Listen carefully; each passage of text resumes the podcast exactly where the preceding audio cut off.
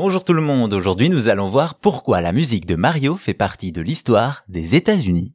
La musique de jeux vidéo tient une place importante dans cet univers qu'est le gaming.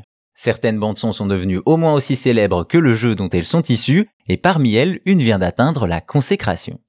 Difficile de ne pas remuer en entendant la musique de Tetris, de ne pas sourire avec celle de Mario ou de ne pas ressentir un appel à l'aventure dès les premières notes du thème des Zelda. Justement, face à tant de partitions cultes et chères aux joueurs et à tous les mélomanes, la bibliothèque du Congrès américain a décidé de réagir.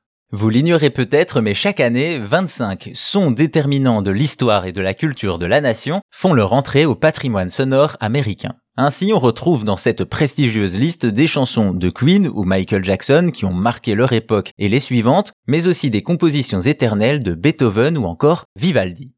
En 2023, il y a donc 25 nouveaux titres qui sont ajoutés à cette playlist historique, par exemple Like a Virgin de Madonna et Imagine de John Lennon, mais il y a autre chose qui nous intéresse particulièrement. En effet, pour la première fois de son histoire, la musique d'un jeu vidéo fait son entrée à la bibliothèque du Congrès. Une véritable consécration et reconnaissance pour le travail et la créativité des compositeurs. Bien entendu, s'agissant de la première entrée du gaming dans la liste, il doit s'agir d'une mélodie légendaire, connue de tous, et oui, c'est bien le cas.